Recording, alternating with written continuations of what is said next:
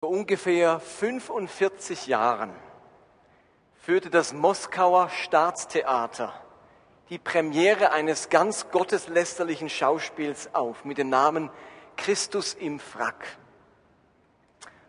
Schüler und junge Arbeiter sollten es sehen und ihnen sollte das Christentum lächerlich gemacht werden.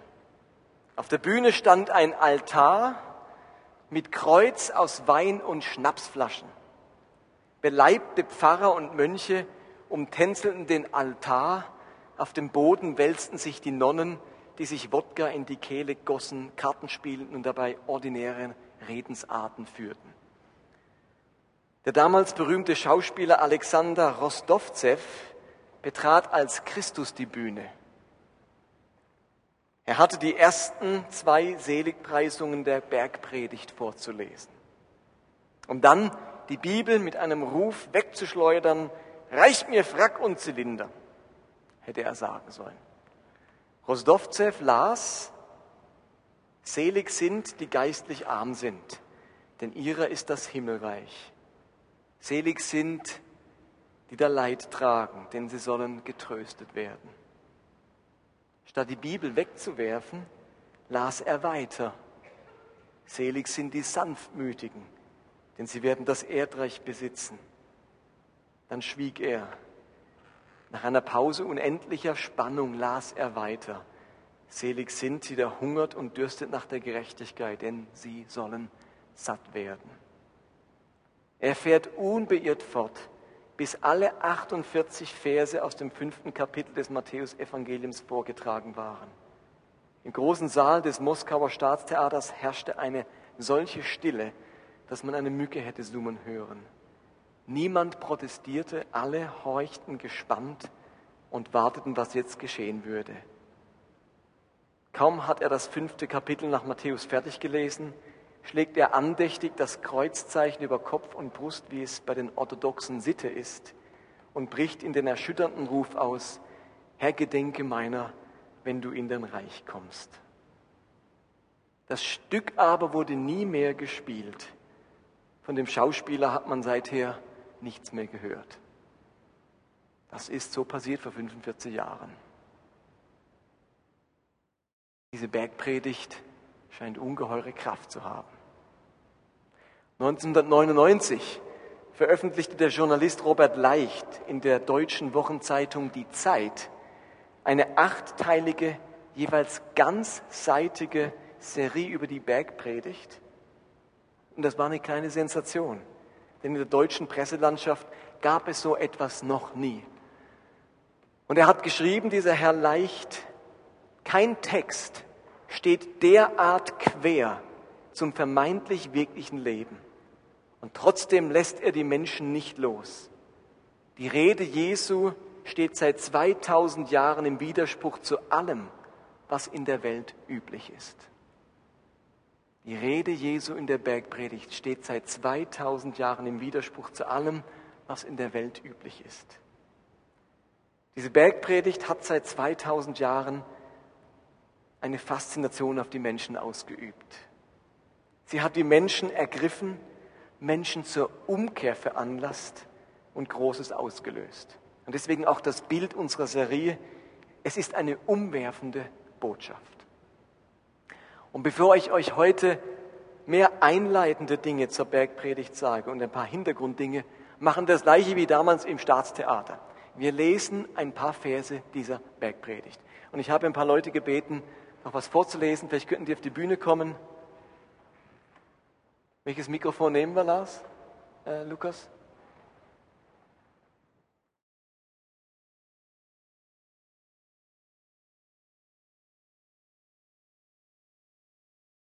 Einfach mal zuzuhören und so ein paar Worte dieser Bergpredigt auf euch wirken zu lassen. Ihr seid das Licht der Welt. Eine Stadt, die auf einem Berg liegt, kann nicht verborgen bleiben. Auch zündet niemand eine Lampe an und stellt sie dann unter ein Gefäß. Im Gegenteil, man stellt sie auf den Lampenständer, damit sie allen im Haus Licht gibt. So soll auch euer Licht vor den Menschen leuchten. Sie sollen eure guten Werke sehen und euren Vater im Himmel preisen. Wenn du zum Beispiel den Armen etwas gibst, lass es nicht vor dir her mit Posaunen ankündigen, wie es die Heuchler in den Synagogen und auf den Gassen tun, um von den Leuten geehrt zu werden. Ich sage euch, sie haben ihren Lohn damit schon erhalten. Wenn du den Armen etwas gibst, soll deine linke Hand nichts wissen, was die rechte tut. Was du gibst, soll verborgen bleiben. Dann wird dein Vater, der ins Verborgene sieht, dich belohnen. Ein Mensch kann nicht zwei Herren dienen. Er wird dem einen ergeben sein und den anderen abweisen. Für den einen wird er sich ganz einsetzen und den anderen wird er verachten. Ihr könnt nicht Gott dienen und zugleich dem Mammon.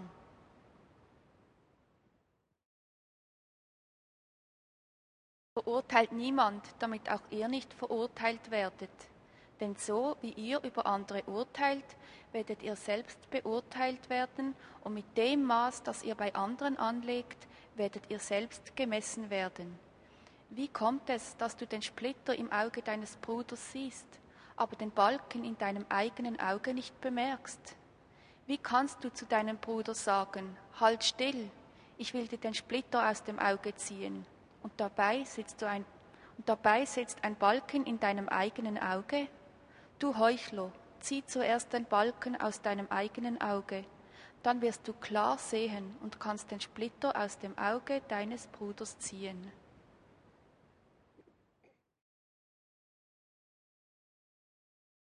Handelt den Menschen gegenüber in allem so, wie ihr es von ihnen euch gegenüber erwartet. Das ist es, was das Gesetz und die Propheten fordern. Geht durch das enge Tor, denn das weite Tor und der breite Weg führen ins Verderben, und viele sind auf diesem Weg. Doch das enge Tor und der schmale Weg führen ins Leben, und nur wenige finden diesen Weg. Ihr wisst, dass es heißt, du sollst nicht die Ehe brechen. Ich aber sage euch, jeder, der eine Frau mit begehrlichen Blicken ansieht, hat damit in seinem Herzen schon Ehebruch mit ihr begangen.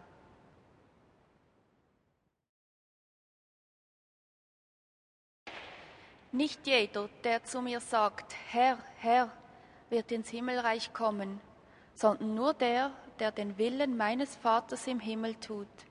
Viele werden an jenem Tag zu mir sagen, Herr, Herr, haben wir nicht in deinem Namen prophetisch geredet in deinem Namen Dämonen ausgetrieben und in deinem Namen viele Wunder getan? Dann werde ich zu ihnen sagen, ich habe euch nie gekannt. Geht weg von mir, ihr mit eurem gesetzlosen Treiben.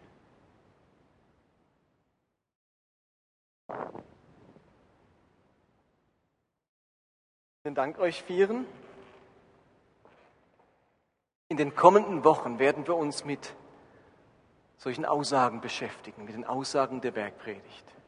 Und logisch, man kann die Bergpredigt nicht in kurzer Zeit abhandeln. Wir beschäftigen uns jetzt vier Wochen lang mit den ersten Sätzen der Bergpredigt. Ich fange nächsten Sonntag an mit dem allerersten Satz der Seligpreisungen.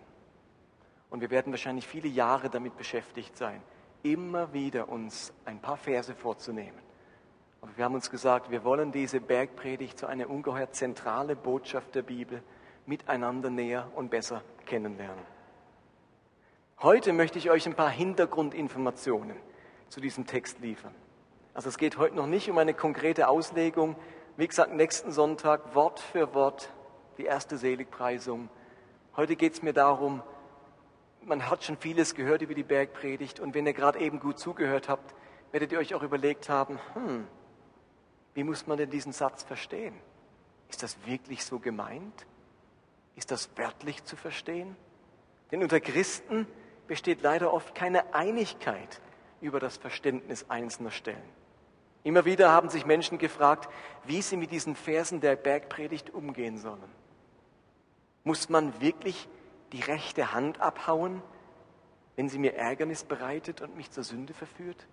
Denn das steht in der Bergpredigt. Darf ein Christ nicht Jura studieren und Richter werden weil es in der Bergpredigt heißt, richtet nicht, damit ihr nicht gerichtet werdet. Jetzt würde ich sagen, logisch, kann man trotzdem Jura studieren. Wieso logisch? Du hast schon eine innerliche Entscheidung getroffen. Du hast schon irgendwie eine innere Voraussetzung, wie du die Bergpredigt auslegst, nämlich nicht alles wörtlich. Wie muss ich sie denn nehmen? Und ich habe mir gesagt, wir können nicht einfach drauf los interpretieren. Man kann nicht einfach sagen, okay, jetzt gehen wir an die Bergpredigt. Sondern das ist theologisch und kirchengeschichtlich ein Riesenprozess. Und viele Christen haben sich und Theologen im Laufe der Jahrhunderte gefragt, wie muss man diese Bergpredigt verstehen? Und ich möchte euch heute gern ein bisschen hineinnehmen in die Hintergründe der Bergpredigt. Okay, fangen wir mal an mit ein paar Hintergründen. Es gibt ein paar wichtige Merkmale bei der Bergpredigt, die man einfach kennen und beachten muss. Drei an der Zahl habe ich da notiert. Ihr habt sie auch auf eurem Predigtzettel. Zum einen muss man wissen und verstehen, dass die Bergpredigt voll ist von Bildern und Hinweisen. Und zwar Bilder und Hinweise auf Bräuche der damaligen Kultur. Und sie müssen auch so verstanden werden. Gewisse Bilder und Dinge, die Jesus erwähnt, versteht man erst, wenn man den Hintergrund der damaligen römisch-jüdischen Kultur kennt. Sonst merkt man nicht, dass das ein damaliges Sprichwort war. Und heute weiß man ja auch von Sprichwörtern, dass die nicht so gemeint sind, sondern sprichwörtlich gemeint. Wenn man also nicht herausfindet, dass das ein Bild aus der damaligen Zeit ist, nimmt man vielleicht etwas wörtlich, so wenn wir heute irgendwas sagen, wo ein Sprichwort ist. Also es gibt ja das Sprichwort, Lügen haben kurze Beine wenn man das in tausend Jahre liest, und die Leute kennen nicht den Hintergrund, denken sie, dass Menschen, die im Jahre 2010 gelogen haben, irgendwie eine anatomische Fehlbildung hatten. Versteht ihr? Und wirklich kurze Beine hatten. Wir alle wissen, dass es bedeutet, sprichwörtlich eine Lüge, mit der kommt man nicht weit, die hat kurze Beine. Aber ihr, in tausend Jahren ist die Bedeutung einer Redewendung vollkommen verloren gegangen. Und aus dem Grund ist es wichtig zu wissen, was sind Sprichwörter, was sind Redewendungen, was sind Bilder und Bräuche der damaligen Zeit. Das Zweite ist, wer die Bergpredigt verstehen will, muss vertraut sein mit rabbinischer Lehrpraxis. In der Bergpredigt werden Thesen aufgestellt, Beispiele dafür angeführt, da werden Fragen gestellt und mit neuen Fragen beantwortet. Die Bergpredigt ist von einem jüdischen Rabbi erzählt. Und man muss dessen Lehrpraxis kennen, sonst kommt man nicht immer ganz draus, wie die das machen. Der lehrt nämlich anders, wie heute ein Lehrer unterrichtet. Rabbiner haben einen anderen Stil gehabt und die haben oftmals mehr Fragen aufgeworfen als Fragen beantwortet. Und das Dritte, was man wissen muss als Merkmal der Bergpredigt, sie benutzt viel bildliche Sprache im Unterschied zu Texten, die wörtlich auszulegen sind. Und ein ganz gern gebrauchtes Mittel der damaligen Zeit, um die Aufmerksamkeit der Hörer zu gewinnen, war das Mittel der Übertreibung. Man hat also, um die Aufmerksamkeit der Zuhörer gewinnen zu wollen, Übertreibungen benutzt. Man hat eine Aussage auf die Spitze getrieben, um etwas ganz Bestimmtes zu verdeutlichen. Die Radikalität war ein Stilmittel, nicht Kern der Aussage. Versteht ihr? Das Radikale an der Aussage war ein Stilmittel, nicht Kern der Aussage. Und durch einen überdeutlichen Gegensatz zu einer vorherigen Ansicht wird der Hörer gezwungen, ganz neu über diesen Punkt nachzudenken. Deswegen hat Jesus gesagt, den Alten wurde gesagt, da kommt was Altes. Ich aber sage euch, Jesus baut einen radikalen Gegensatz aus, auf, damit Leute ganz neu über gewisse Dinge nachdenken. Aber nun ist nicht jede Neuaussage in der gleichen Radikalität gemeint, wie sie vielleicht ausgesprochen wurde. Das sind mal so grundsätzliche Merkmale. Nun gab es kirchengeschichtlich ganz verschiedene Modelle, wie man die Bergpredigt jetzt ausgelegt hat. Leute gesagt haben, ah, jetzt habe ich es raus, ich weiß ganz genau, so muss man sie verstehen.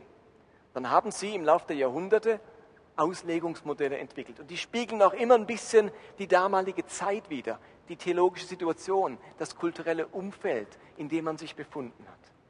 Und ich möchte euch fünf verschiedene Auslegungsmodelle kurz erklären. Da gab es zum einen die wörtliche Auslegung der Bergpredigt in der alten Kirche. Die alte Kirche hat die Bergpredigt ganz wörtlich verstanden. Bergpredigt wurde damals zum Maßstab für ein gerechtes und vollkommenes Leben. Man hat sie ganz radikal ausgelebt, ausgelegt. Ganz wörtlich hat die alte Kirche es zum Beispiel verboten, Soldat zu werden und Waffen zu tragen. Warum? Weil man ja seine Feinde lieben soll. Und wenn man geschlagen wird, soll man nicht zurückschlagen, sondern die andere Backe hinhalten. Und die alte Kirche hat das so verstanden, dass das immer gilt. Auch wenn der Feind in mein Land kommt, der Böse, das ist ja ein Feind, dann, dann darf ich nicht mich wehren, dann dürfen wir nicht zurückschießen. Sie hat es verboten, den Eid, einen Eid abzulegen, auch den Eid des Soldaten. Man darf ja nicht schwören. Schwört nicht.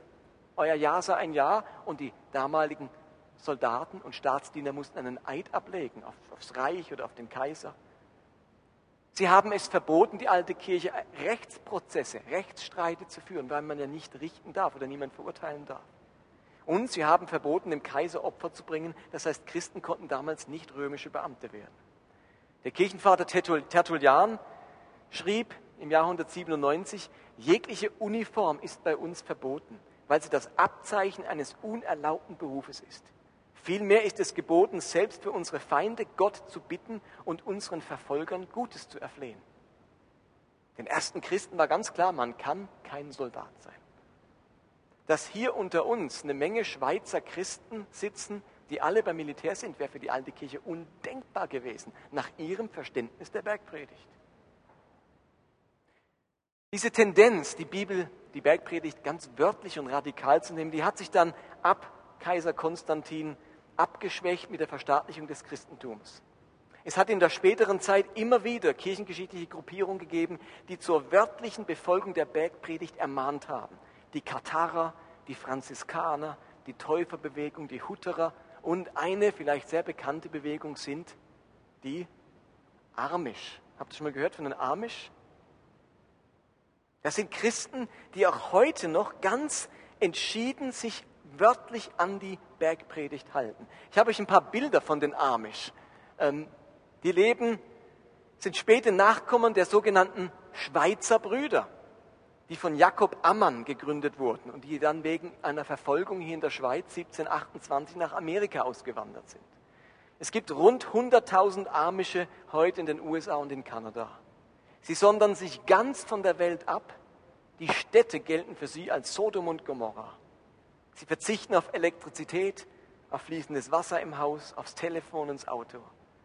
Sie bewirtschaften ihre Farmen wie im vorindustriellen Zeitalter und gelten als die besten Bauern Amerikas.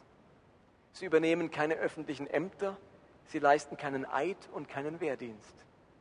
Sie erleiden lieber Unrecht, als sich vor Gericht ihr Recht zu erstreiten. Sie sind ehrliche und gesetzestreue Bürger, bei denen es fast keine Kriminalität gibt. Schon vor 100 Jahren konnte man in der Philadelphia Zeitung über sie lesen, Arme gibt es unter ihnen kaum. Noch nie ist ein Armischer dem Armenhaus zur Last gefallen.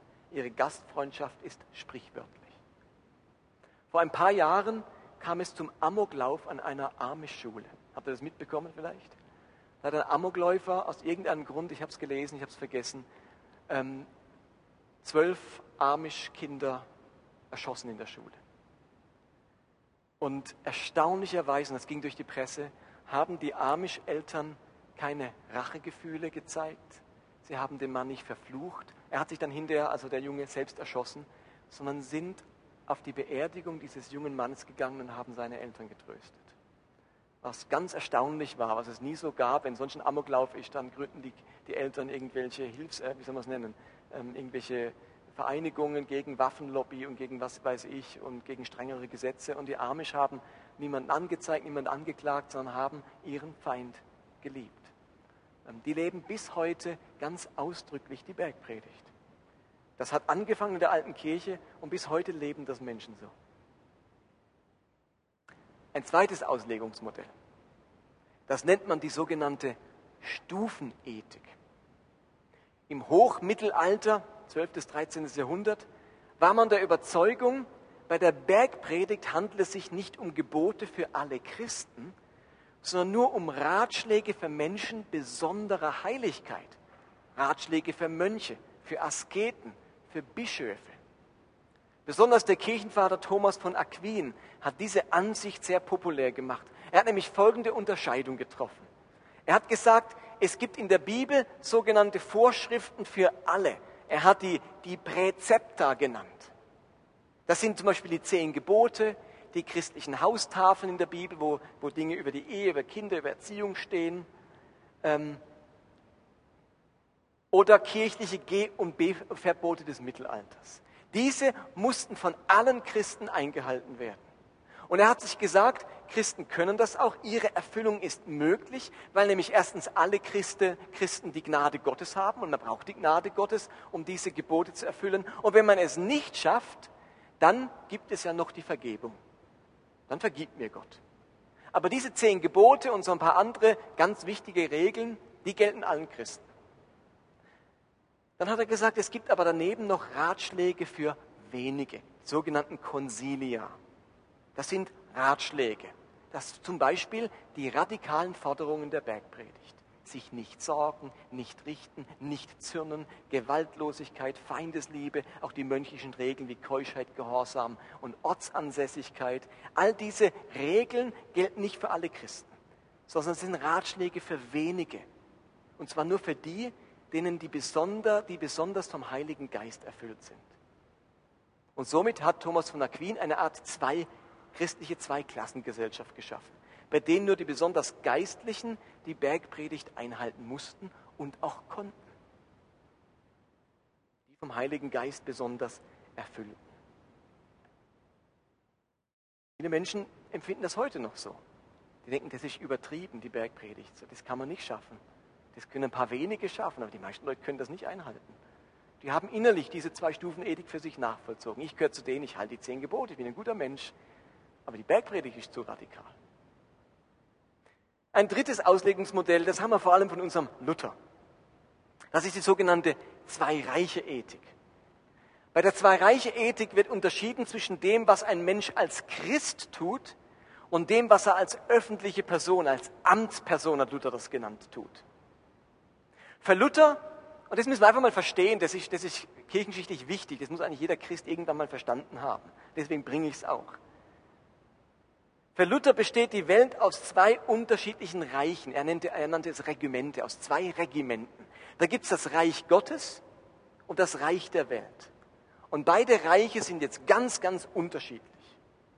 Aber weil Christen ja in beiden Reichen leben, nämlich im Reich Gottes leben sie als Christen und im Reich der Welt als Bürger müssen sie sich auch unterschiedlich verhalten. Und jetzt hat Luther sich das überlegt, was heißt das jetzt? Wie, wie lebe ich jetzt? Und hat gesagt, wenn ich für mich selbst lebe, als Privatperson, dann soll ein Christ nach der Bergpredigt leben. Da muss er die Bereitschaft haben, Unrecht zu erleiden, die linke Wange hinhalten, also ist die linke, keinen Rechtsprozess führen, den Freund zum den Feind zum Freund machen, in Armut leben und sich schutzlos allein Gott anvertrauen. Wenn ich für mich selbst lebe. Wenn ich aber für einen anderen lebe, als Amtsperson, dann soll ein Christ, zum Beispiel als Soldat oder als Richter, dann soll ein Christ Verantwortung übernehmen und den anderen im Falle eines Angriffs mit dem Schwert schützen Prozesse führen, mit Besitz leben und auf das staatliche Recht vertrauen. Er hat das Leben wie zweigeteilt. Mein Sein im Reich Gottes, ich als Christ und mein Sein im Staate. Du als Soldat, du als Beamter, du als Ordnungshüter, du als Angestellter des Königs oder wie auch immer. Du als jemand, der irgendwelche Rechte hat, weil er ein Händler ist, dann bist du eine Amtsperson, dann bist du als Teil der Welt anders verantwortlich. Es gibt eine kleine Tabelle, die erkläre ich euch noch kurz. Da hat Luther die zwei Reiche, das Reich Gottes und das Reich der Welt. Und er hat sich überlegt, wer herrscht denn wo? Und er hat gesagt, im Reich Gottes, da herrscht Gott in Jesus Christus. Im Reich Gottes ist Jesus Christus die bedeutsame Person. Im Reich der Welt, da herrscht Gott als Schöpfer der ganzen Welt. Die Aufgabe vom Reich Gottes ist das Heil, die Erlösung. Im Reich Gottes geht es darum, dass Menschen erlöst werden. Im Reich der Welt, da ist die Aufgabe, dass Frieden, Ordnung und Recht da sind.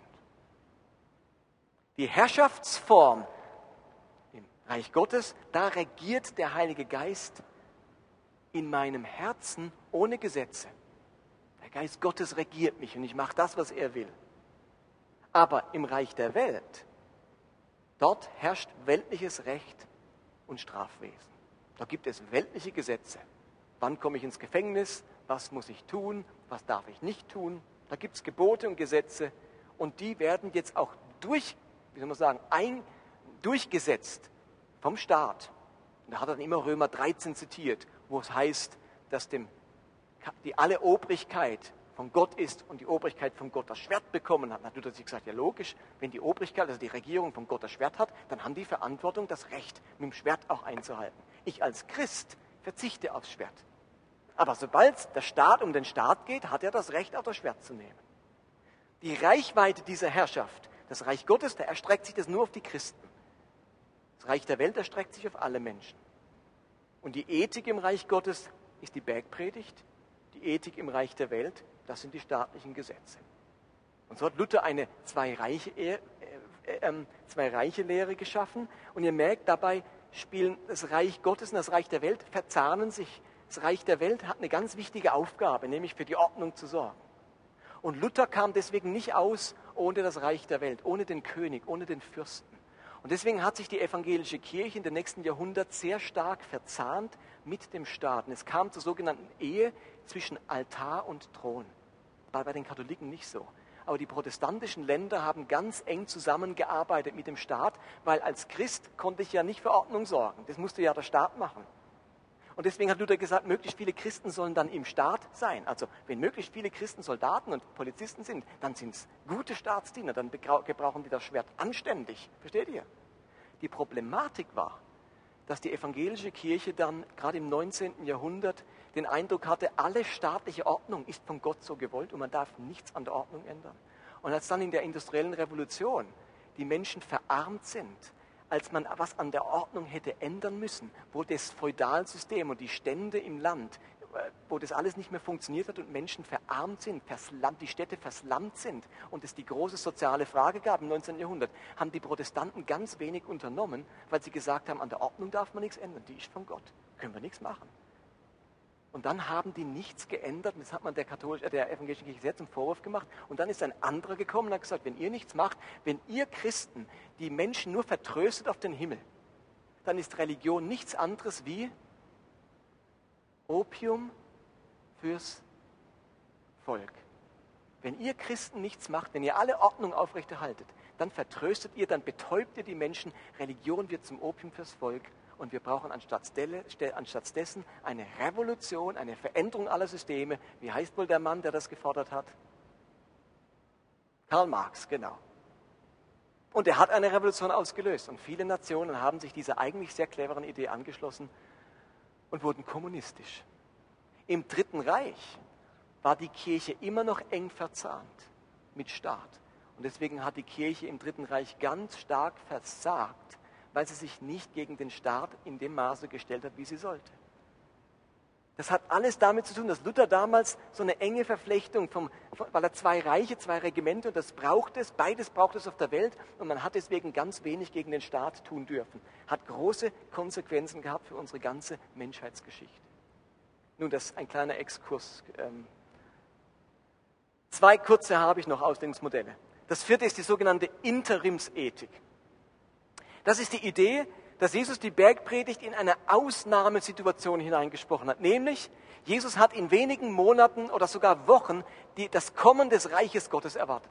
Gott kommt, ich komme wieder, ich stehe auf, komme wieder auf die Welt und jetzt bricht das Reich Gottes an. Und er hat nun gedacht, in der kurzen Zeit von meinem von meiner Auferstehung bis zu meiner Wiederkunft, in diesen paar Wochen, müsst ihr jetzt so radikal leben. Ihr bereitet sozusagen das Kommen des Reiches Gottes vor. Ihr lebt schon in sittlicher Erneuerung und Buße. Und er hat die Jünger aufgefordert, sich so zu verhalten, als wäre dieses Reich Gottes schon da, um das Kommen des Reiches Gottes zu beschleunigen. Jetzt ist aber das Weltende nicht gekommen. Es wartet seit 2000 Jahren darauf, dass es kommt. Und aus dem Grund haben diese Theologen gesagt, hat die Bergpredigt auch ihre Relevanz für den Alltag verloren. Es ist eigentlich eine Utopie. Man kann sie nicht einhalten. Wenn wir alle wüssten, in zwei Wochen ist das Ende der Welt da, dann könnten wir alle leben in der Bergpredigt, stimmt's? Ja, immer noch anstrengend. Man könnte, ich sagen, ich verkaufe alles und ich liebe meine Feinde, und, aber wenn man weiß, es geht noch 20 Jahre, dann wird es schon ein bisschen schwieriger. Und deswegen die Idee, Jesus kommt bald wieder, dann können wir es auch noch leben. Und zu guter Letzt die Vollkommenheitsethik. Besonders Verse wie Matthäus 5, Vers 28 haben diese Ethik entstehen lassen. Dort heißt es nämlich, ihr sollt vollkommen sein, so wie euer Vater im Himmel vollkommen ist. Ich glaube, man muss nicht zweimal nachdenken, um sich bewusst zu machen, dass es gänzlich unmöglich ist, dass ein Mensch so vollkommen sein kann wie Gott. Und die Idee bei, dieser, bei diesem Auslegungsmodell ist, dass Jesus in der Bergpredigt ganz bewusst Unmögliches gefordert hat. Dinge, die unmöglich sind für uns, um uns unsere Unfähigkeit zum Guten nachzuweisen. Und der Mensch erkennt sich als grandioser Sünder, der erst dadurch bereit wird, Gottes Gnade wirklich richtig anzunehmen und zu würdigen. Die Bergpredigt lässt, lässt mich also an mir selbst verzweifeln, damit ich demütig werde und zerknirscht werde und die Gnade umso mehr genießen kann. Versteht ihr das? Also je, je, je schwächer ich mich fühle, desto mehr brauche ich Gott. Das sind fünf Auslegungsmodelle, die in der Kirchengeschichte entstanden sind. Und ich will euch damit nicht verwirren. Ich möchte euch aber bewusst machen, dass Menschen in den letzten 2000 Jahren wirklich darum gerungen haben, diese gewaltige Botschaft Jesu richtig zu verstehen. Darin liegt auch ihre Faszination, versteht ihr? Wenn diese Botschaft, die Bergpredigt, ganz einfach zu verstehen wäre, dann hätte sie auch irgendwie was Banales an sich. Und sie wäre in Vergessenheit geraten. Aber so ist die Bergpredigt wie ein Fels in der Brandung, an dem Menschen immer wieder anstoßen, an denen ihre Vorstellungen immer wieder zerschellen und der einem gleichzeitig ethisch immer wieder Halt gibt und nicht klein zu kriegen ist. Hm, was machen wir jetzt mit der Bergpredigt? Wie legen wir es jetzt aus? Ich persönlich glaube, dass es Jesus in der Bergpredigt vor allem um die richtige Gesinnung geht. Ich glaube, Jesus kommt auf die richtige Gesinnung an. Die Bergpredigt ist Jesu zentraler Vortrag zum Thema Nachfolge und Ethik. Ich glaube, dass Jesus in der Bergpredigt seine Ethik, das, was er für richtig und falsch hält, am allerbesten zum Ausdruck bringt. Ich glaube, dass Jesus die Menschen nicht durch einzelne Gebote erschlagen möchte, sondern vielmehr die Herzenshaltung Gottes zum Ausdruck bringen will. In der Bergpredigt verstehen wir etwas davon, wie Gott tickt, was Gottes Haltung ist, was Gott auf dem Herzen ist. Christen haben ganz stark die Tendenz, vor allem moralisch zu sein. Wie die Pharisäer der damaligen Zeit haben sie alle Einzelfälle durchbuchstabiert und festgelegt, was richtig und falsch, biblisch und unbiblisch, gut und böse, moralisch und unmoralisch ist. Und wehe, man trifft jetzt einen Einzelfall an, zu dem noch nichts gesagt wurde, wo ich jetzt plötzlich entscheiden muss, was, was muss ich jetzt, was ist jetzt richtig und falsch. Das gelingt mir nur, wenn ich dahinter die großen Prinzipien kenne. Und Jesus möchte durch die Bergpredigt unsere Gesinnung verändern, unsere innere Einstellung, unsere Haltung den Dingen gegenüber und nicht nur uns einzelne Gebote und Verhaltensweisen geben. Versteht ihr, das äußerlich richtige Tun mit der innerlich falschen Haltung ist eben keine wahre Frömmigkeit und nicht das, was Gott möchte. Das war das Problem der Pharisäer. Die haben äußerlich das Richtige getan. Alles, was euch die Pharisäer sagen, das tut. Aber ihre innerliche Haltung war vollkommen daneben. Sie hatten nicht in ihrer Haltung das Herz Gottes wiedergespiegelt. Und Jesus sagt, ihre Werke sind nichts wert ihr Heuchler. Wer, soll, wer will euch retten vor dem höllischen Feuer? Was ihr macht, das bringt überhaupt nichts, weil eure Herzenshaltung nicht okay ist. Auf was es Jesus ankommt, ist auf die Herzenshaltung. Wenn die stimmt, dann haben auch meine Taten und meine Handlungen einen Wert. Wenn die Herzenshaltung, die Gesinnung die falsche ist, dann sind meine Taten nichts wert. Ich bin überzeugt, dass Gott vor allem an der Entwicklung unseres Charakters interessiert ist und nicht nur an unserem richtigen Verhalten. Es gibt einen ganz engen Zusammenhang zwischen unserer Gesinnung und unserem Charakter. Ich habe im Lexikon mal nachgelesen eine Definition des Wortes Charakter. Und dort heißt es, der Charakter ist die Gesamtheit der angeborenen und anerzogenen geistig-seelischen Eigenschaften eines Menschen. Die vererbten angeborenen und anerzogenen Eigenschaften eines Menschen. ursprüngliche Bedeutung vom Wort Charakter ist eigentlich wörtlich griechisch Charakter, ist der, die Prägung, der Prägestempel, das Münzbild. Charakter ist eigentlich der Prägestempel. Und wir alle wissen, irgendetwas in unserem Leben prägt mich. Irgendetwas in meinem Leben hinterlässt Spuren bei mir und formt damit meinen Charakter. Die Gene meiner Eltern hinterlassen ihre Spuren und formen meinen Charakter. Aber jetzt erlebe ich Dinge, traumatische Dinge, Erziehung, ganz schöne Dinge. Und diese Dinge prägen meinen Charakter, wissen wir alle. Diese Dinge, die ich erlebe, die hinterlassen Spuren bei mir. Unsere Gene, Erziehung, Erlebnisse, die haben wie ein Griffel Konturen in unseren Stempel geritzt. Breite Furchen, schmale Striche, tiefe Kerben. Und diese Spuren, die da eingraviert wurden durch mein Leben, die ergeben ein Bild. Und zwar ganz früh in meiner Kindheit geschieht es. In den ersten Jahren tun bestimmte Dinge solche Spuren hinterlassen und ergeben ein Charakterbild von mir. Und alles, womit wir nun in Berührung kommen, dem präge ich dieses Bild auf. Unser Verhalten und unsere Taten sind jetzt das Abbild, eine Art Abprägung unseres Charakters, unseres Prägestempels. Ich nehme einen Stempel und präge den irgendwo auf. Mit meinem Verhalten präge ich die Dinge. Mein Verhalten ist ein Ausdruck meines Charakters. Wenn ich eine andere Handlung vollbringe oder vollbringen möchte, ist die beste Methode, den Prägestempel zu verändern, also meinen Charakter zu verändern. Mein Charakter bringt immer wieder die gleichen Handlungen hervor. Egal in welcher Situation. Zack, es läuft immer wieder gleich. Der Stempel macht immer wieder das gleiche Bild. Wenn ich da will, dass der Stempel ein anderes Bild hervorbringt, habe ich keine andere Chance, als den Stempel zu verändern. Ist das logisch? Wenn ihr so einen Rohstempel nehmt und es würdet ihr mit einem Griffel ein Bild drauf malen, dann habt ihr das da in dem Stempel drin. Und jetzt könnt ihr draufstempeln, wo ihr wollt, auf ein Holz, auf ein Papier, auf die Erde, auf eurem Bauch und überall wird das gleiche Bild abgebildet werden. Mein Charakter bringt immer wieder die gleichen Handlungen hervor, immer wieder die gleichen Taten. So bin ich geprägt. So passiert es mir immer wieder. Ich bin immer wieder, passiert mir, dass ich jetzt sonnig bin. Immer wieder, dass ich mich verunsichert fühle. Immer wieder, dass ich mich rechtfertige. Immer wieder, dass ich ungeduldig bin oder was auch immer. Wenn ich mein Verhalten ändern möchte, dann ist die beste Methode, dass sich der Prägestempel ändert, damit er eine andere Prägung hinterlässt. Der Griffel muss also andere Furchen und andere Kerben hineingravieren, damit eine neue Prägung, eine neue Münze entsteht. Ich habe euch mal so ein Bild abgebildet von so einem Prägestempel. Also das linke ist der Prägestempel, also mein Charakter. Und auf dem Prägestempel, da habt ihr so Linien außenrum, Buchstaben und Zahlen, in der Mitte ein Kopf. Da hat so ein Prägegriffel dieses Bild irgendwie draufgemalt, mit sehr kunstreich. Und diese eingravierten Linien, das sind so meine Gesinnungen, meine Haltung. Und die Münze, die jetzt entsteht durch diesen Prägestempel, das sind meine Handlungen, meine Taten. Die eingravierten Linien, die Muster auf diesem Stempel, das sind meine Gesinnungen. Und die Summe meiner Gesinnungen ergeben meinen Charakter.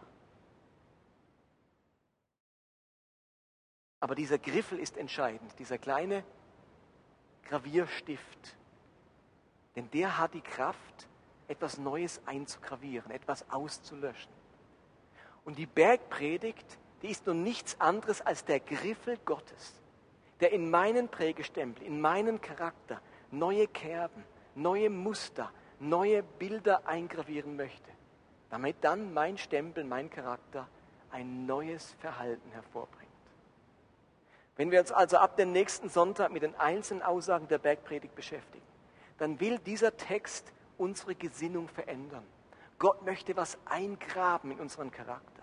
Der möchte uns was beibringen der sagt Sätze, die uns prägen sollen, die etwas einprägen sollen in unser Leben, damit wir ein neuartiges Verhalten hervorbringen können.